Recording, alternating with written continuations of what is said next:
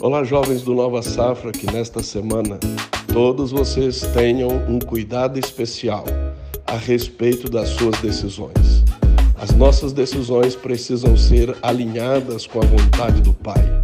As nossas decisões precisam ser decisões cheias do espírito de moderação, com toda prudência e sabedoria.